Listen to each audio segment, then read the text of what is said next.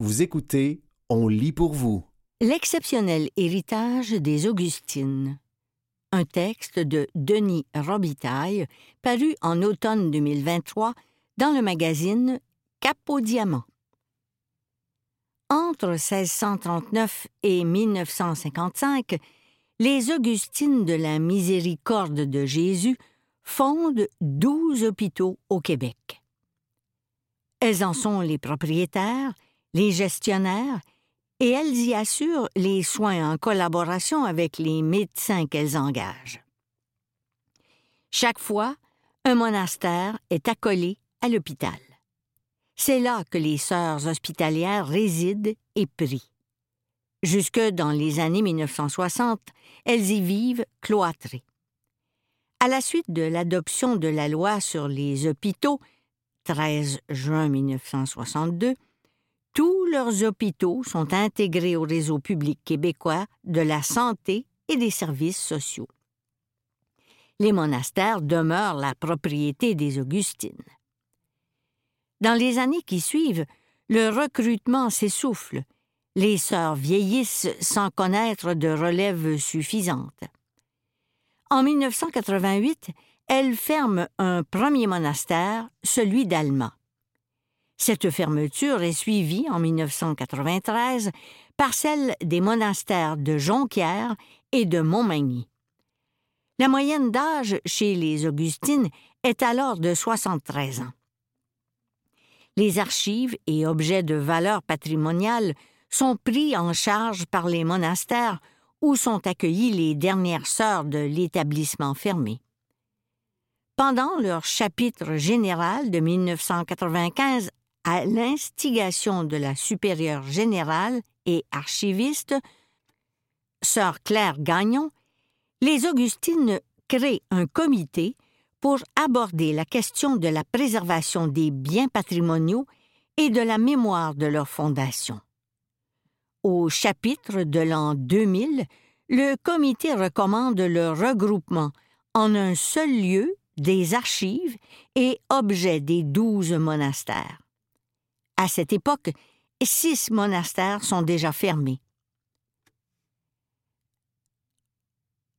En janvier 2001, les supérieurs décident que ce lieu de regroupement sera le monastère des Augustines en Nouvelle-France. Débutent alors les démarches qui mèneront à l'ouverture au public du lieu de mémoire, le monastère des Augustines, le 1er août 2015.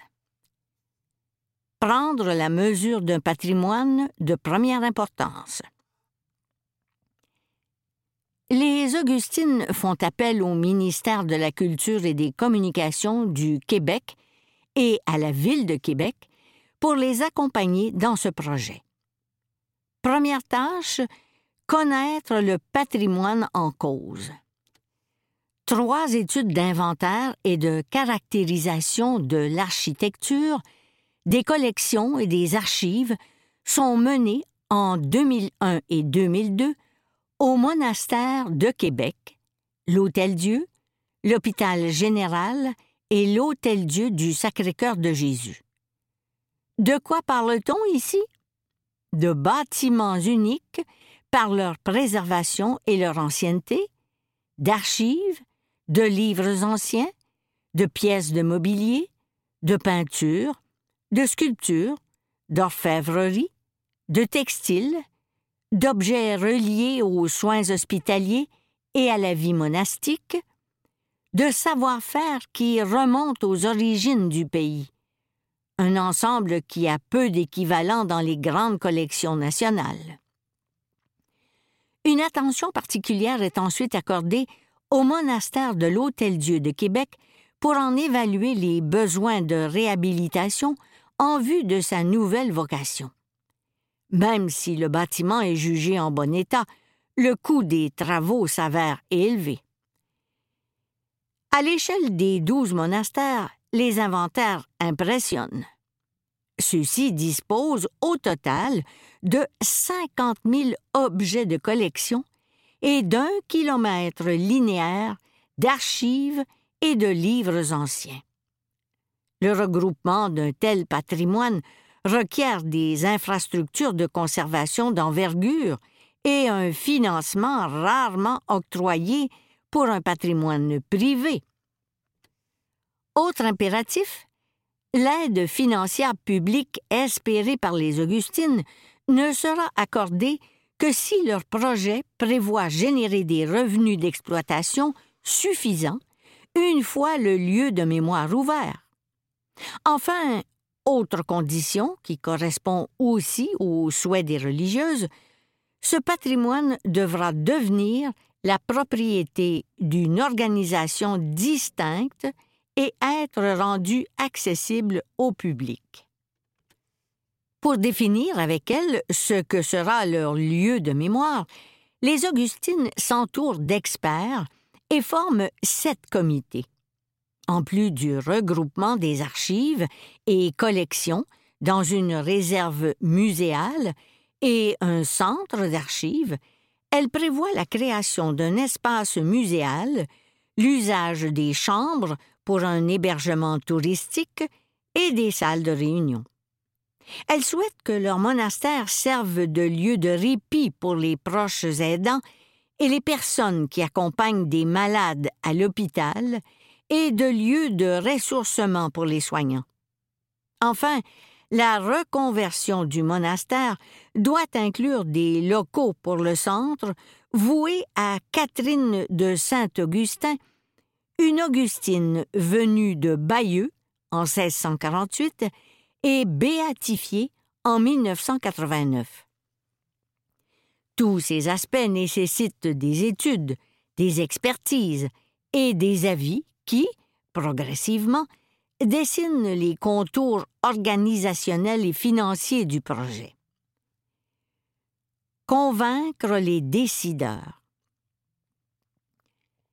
En 2007, les Augustines sont en mesure de présenter aux décideurs une estimation des coûts de réalisation de leur lieu de mémoire et un plan d'affaires. Elles multiplient les rencontres auprès d'eux notamment des ministres et des maires qui se succèdent au gré des élections. Leur volonté ne fléchit pas, leur vision est inspirante. Elles savent convaincre leurs interlocuteurs par leur aplomb. L'importance de leur patrimoine et de leur contribution à l'histoire du pays ne laisse personne indifférent. Chez les Augustines, le lieu de mémoire est discuté en réunion générale et dans les divers monastères. Le projet qui mobilise les dirigeantes soulève parfois des questions. Son ampleur et celui du financement nécessaire à sa réalisation font chanceler certaines d'entre elles, même parmi les plus convaincus. La situation des monastères qu'il faut fermer et le vieillissement des sœurs ne cessent en effet de réclamer toute leur attention, et elles sont de moins en moins nombreuses pour y répondre. Au sein du groupe de sœurs tenaces et visionnaires qui parviennent à maintenir le cap, certaines se distinguent. Mentionnons sœur Lise Tanguay, qui était la supérieure du monastère de l'Hôtel-Dieu de Québec, et sœur Hélène Marquis, la supérieure générale de la congrégation. Il faut du souffle pour mener à bien un tel projet sur une aussi longue période, tout en assurant de lourdes charges au sein de la communauté. En 2009, les Augustines innovent en constituant une fiducie d'utilité sociale à qui elles céderont le monastère de l'Hôtel-Dieu de Québec, les archives et les collections des douze monastères. Le principal bénéficiaire de cette fiducie est la population du Québec. Les sœurs réalisent ainsi un de leurs vœux les plus chers, léguer leur patrimoine culturel à l'usage de la population. Elles créent aussi un organisme à but non lucratif, OBNL, pour assurer les activités du lieu de mémoire.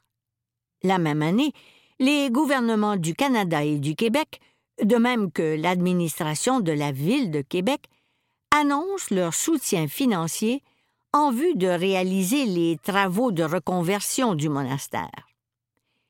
Il faudra attendre plusieurs mois avant que l'entente de contribution entre les deux gouvernements ne soit conclue. En 2012, enfin, les travaux peuvent commencer. Pendant ce temps, grâce aux personnes qui le prennent en charge, le projet des Augustines connaît un nouveau développement et le concept se peaufine. Il intègre désormais des notions inspirées des soins du corps et de l'âme que prodiguaient les sœurs. On parle alors de santé globale. Le monastère devient un lieu de ressourcement où seront aussi offertes des séances de yoga, de méditation et de réflexion.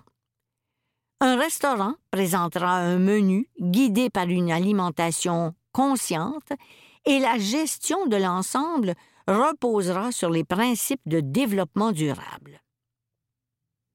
Mise en chantier. Les travaux de réhabilitation du monastère n'épargnent aucun recoin des bâtiments du XVIIe siècle. On en renforce la structure, on refait entièrement la plomberie et l'électricité. On rend les lieux conformes aux normes de protection contre les incendies et on prévoit des issues de secours. Un étage complet est refait pour aménager des chambres qui répondent aux exigences du confort moderne. On construit un hall et une réserve muséale. Les professionnels, les entrepreneurs et les ouvriers trouvent des solutions créatives et parfois inédites pour consolider une voûte, intégrer la géothermie, incorporer harmonieusement des escaliers et ascenseurs. Les travaux atteignent la somme de 42 250 000 dollars.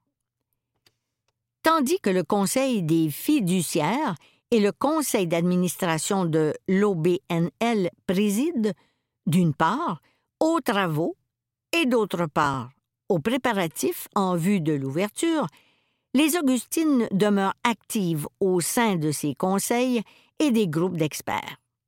Elles sont consultées, elles participent aux décisions. Elles contribuent financièrement de façon substantielle à la mise en place de leur lieu de mémoire le personnel s'accroît.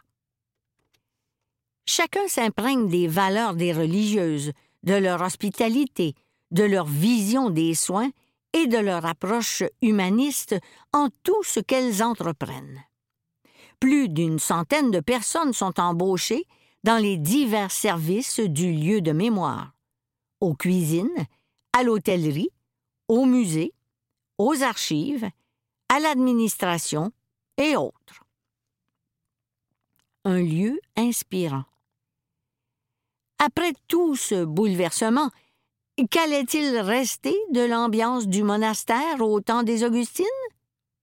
Y retrouverait-on le silence, le sentiment de se trouver dans un lieu préservé et témoin du passage des siècles? Oui, semble-t-il. Depuis l'ouverture, les commentaires des visiteurs le confirment. Les lieux n'ont rien perdu de leur mélange de sobriété et de grandeur. La pierre, le bois, les corridors, les grands espaces, les chambres, tout contribue à cette sensation. Les visiteurs se disent privilégiés de pouvoir fréquenter un lieu d'une telle authenticité. Plusieurs rendent hommage à celles qui ont rendu ce legs possible. Pendant les années où elles en ont fait la promotion, les Augustines utilisaient l'expression lieu de mémoire habité pour décrire le monastère qui accueillerait leur patrimoine. Il semble bien qu'elles et tous ceux et celles qui ont travaillé à le rendre accessible soient parvenus à exaucer ce souhait. Le lieu est en effet habité d'une mémoire et d'une âme dorénavant enrichie par l'expérience des visiteurs et, en particulier, par celle des soignants venus s'y ressourcer. L'histoire de ce monastère se poursuit dans les sillons de l'œuvre passée des Augustines. Le monastère des Augustines s'évalue de nombreux éloges et inspire d'autres projets de reconversion patrimoniale, non seulement ici, mais aussi à l'étranger. Les intuitions fortes qui sont à son origine et dont la pertinence est saluée unanimement confortent les Augustines qui durent prendre des décisions audacieuses vingt ans auparavant. Aujourd'hui, leur moyenne d'âge est de 84,5 ans et les sœurs sont beaucoup moins nombreuses. Elles se félicitent de s'être attelées à ce projet au moment où elles disposaient encore des ressources et de la vitalité nécessaires. La population du Québec doit à ces femmes bâtisseuses un héritage de premier plan et une institution culturelle et sociale qui occupe désormais une place unique dans le paysage patrimonial québécois. Quelques Augustines résident dans une section attenante à leur lieu de mémoire. Deux autres monastères leur appartiennent encore, soit ceux de l'Hôpital général de Québec et de l'Hôtel-Dieu du Sacré-Cœur de Jésus de Québec. Le moment venu, ces lieux chargés d'histoire, présentant une grande valeur patrimoniale, seront appelés eux aussi à rejoindre l'héritage des générations à venir. Le sens aigu des Augustines en matière de transmission du patrimoine inspirera assurément la requalification de ces lieux d'exception au cœur de la ville de Québec. Dans ce domaine, les sœurs hospitalières font figure de véritables pionnières, comme elles le furent tout au long de leur histoire en matière de santé et de soins hospitaliers. Un patrimoine reconnu. La Commission des lieux et monuments historiques du Canada a reconnu, une première fois en 1936, puis de nouveau en décembre 2002, l'importance de l'ensemble monastère et hôpital de l'Hôtel-Dieu de Québec en le désignant lieu historique national du Canada. En novembre 2003, le gouvernement du Québec a désigné le monastère site historique et a classé une partie des bâtiments ainsi qu'une part significative de son patrimoine mobilier et archivistique. L'ensemble Hôpital et monastère de l'Hôpital général de Québec est, quant à lui, classé depuis 1977 et ses archives et objets de collection le sont depuis 2018. À Chicoutimi, la chapelle de l'hôpital et son contenu ont été classés en 2013. Enfin, les archives des douze monastères sont inscrites depuis le 24 mai 2023 au registre international de la mémoire du monde de l'UNESCO. Denis Robitaille est chargé de projets en patrimoine au monastère de l'Hôpital général de Québec. C'était L'exceptionnel héritage des Augustines. Un texte de Denis Robitaille paru en automne 2023 dans le magazine Cap au diamant.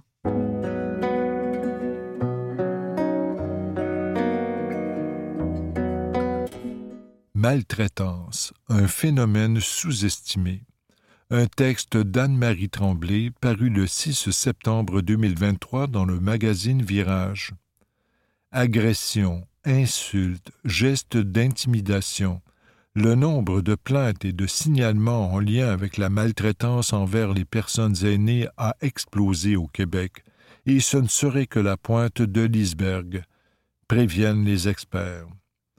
Le nombre de plaintes et de signalements de maltraitance a triplé en quatre ans, soit de 2018 à 2022, selon les données compilées par la presse Ces cas concernent à la fois les personnes aînées et les adultes en situation de vulnérabilité vivant dans différents types d'hébergements, comme les CHSLD ou les résidences privées pour personnes aînées, ainsi que ceux qui reçoivent des soins à domicile. Hausse des dénonciations. Même si ce nombre atteint des records, cela ne veut pas dire que la maltraitance est en hausse, nuance Mélanie Couture, titulaire de la chaire de recherche sur la maltraitance envers les personnes aînées de l'Université de Sherbrooke. Selon elle, ce serait plutôt l'effet de la loi visant à lutter contre la maltraitance envers les aînés et toute autre personne majeure en situation de vulnérabilité, adoptée en 2017. Depuis, les professionnels de la santé et des services sociaux ont l'obligation de faire un signalement au commissaire aux plaintes et à la qualité des services des CI3S ou des CIUS lorsqu'ils ont un motif raisonnable de croire qu'une personne répondant à certains critères, par exemple le résident d'un CHSLD, est la cible de maltraitance de la part d'un proche ou d'un membre du personnel. Ces chiffres montrent que les gens commencent à savoir que ce mécanisme existe, analyse-t-elle. Un avis partagé par le président du regroupement des commissaires aux plaintes et à la qualité des services, Jean-Philippe Paiement. Au CIUS du centre-ouest de l'île de Montréal, où il est rattaché, le nombre de signalements est passé de neuf après l'adoption de la loi à 197 en 2022-2023. Je pense que ces chiffres reflètent le fait que nous sommes plus sensibilisés aux questions de maltraitance et que nous devons dénoncer ces gestes. Ces données pourraient encore augmenter, conséquence de la pandémie, avertit Mélanie Couture. Les recherches montrent que les facteurs de risque, comme l'isolement social, la précarité financière ou les problèmes de santé mentale se sont accrus pendant cette période, faisant augmenter les cas de maltraitance. Des situations plus fréquentes qu'on le croit. Or, ces plaintes et signalements de maltraitance envers les personnes aînées ne seraient que la pointe de l'iceberg. Ainsi, 5,9% des répondants de 65 ans et plus vivant à domicile ont déclaré avoir vécu un acte de maltraitance dans la dernière année, selon une enquête de l'Institut national de santé publique du Québec menée en 2019. À l'échelle de la province, cela représenterait près de 80 000 aînés. Si je me fie à ces données, sur mon territoire seulement, on devrait en théorie compter autour de mille dossiers par année, alors que j'en suis à deux cents, estime Jean-Philippe Paiement. De plus, les études montrent que cette proportion grimpe à 10% au Canada et oscille entre 12% et 13% dans le monde, renchérit Mélanie Couture. Selon elle, si cette réalité est sous-estimée, c'est que plusieurs personnes ne réalisent pas qu'elles vivent de la maltraitance. D'autres n'osent pas dénoncer la situation, par crainte de représailles ou pour ne pas nuire à leurs proches, explique la chercheuse. Les personnes peuvent aussi avoir honte ou penser que personne ne va les croire. Il y a plein de raisons qui vont faire qu'on garde cela caché. Reconnaître les signes il n'est pas toujours facile de reconnaître la maltraitance envers les personnes aînées, puisqu'elle peut prendre différentes formes. Par exemple, infantiliser une personne, l'empêcher de voter en ne lui donnant pas les informations nécessaires, lui faire subir du chantage, la dénigrer, l'insulter ou prendre les décisions à sa place, autre cas de figure, un médecin qui ignore son patient aîné et ne s'adresse qu'à son proche aidant, illustre Mélanie Couture. Le Québec reconnaît même la maltraitance organisationnelle, explique Jean-Philippe Paiement. Ce serait le cas si une résidence manque de personnel pour offrir les soins adéquats à ses locataires ou si elle nie leur homosexualité. Même chose si les propriétaires n'effectuent pas les travaux nécessaires pour assurer la sécurité des résidents. Les bons réflexes. Bref, il n'est pas toujours facile d'avoir une lecture juste de la réalité.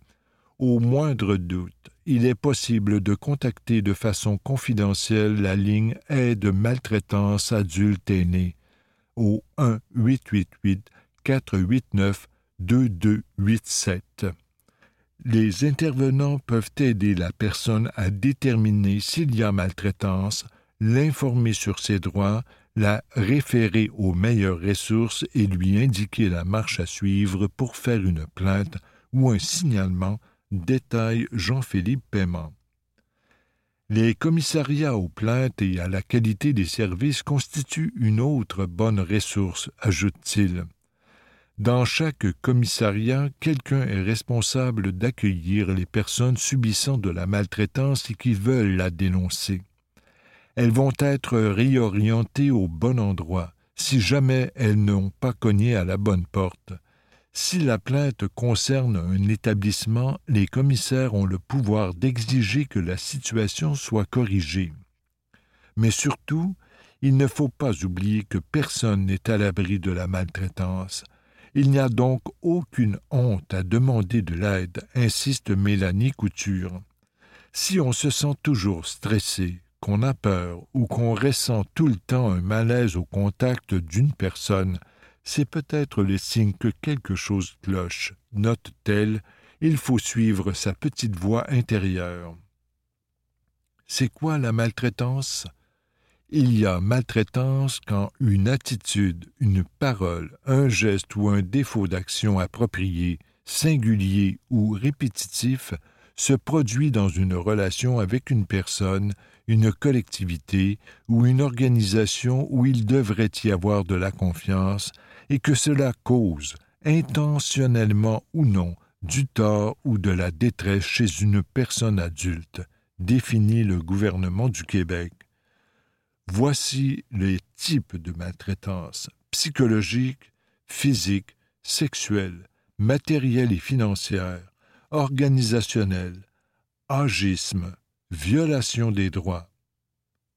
C'était Maltraitance, un phénomène sous-estimé, un texte d'Anne-Marie Tremblay, paru le 6 septembre 2023 dans le magazine Virage.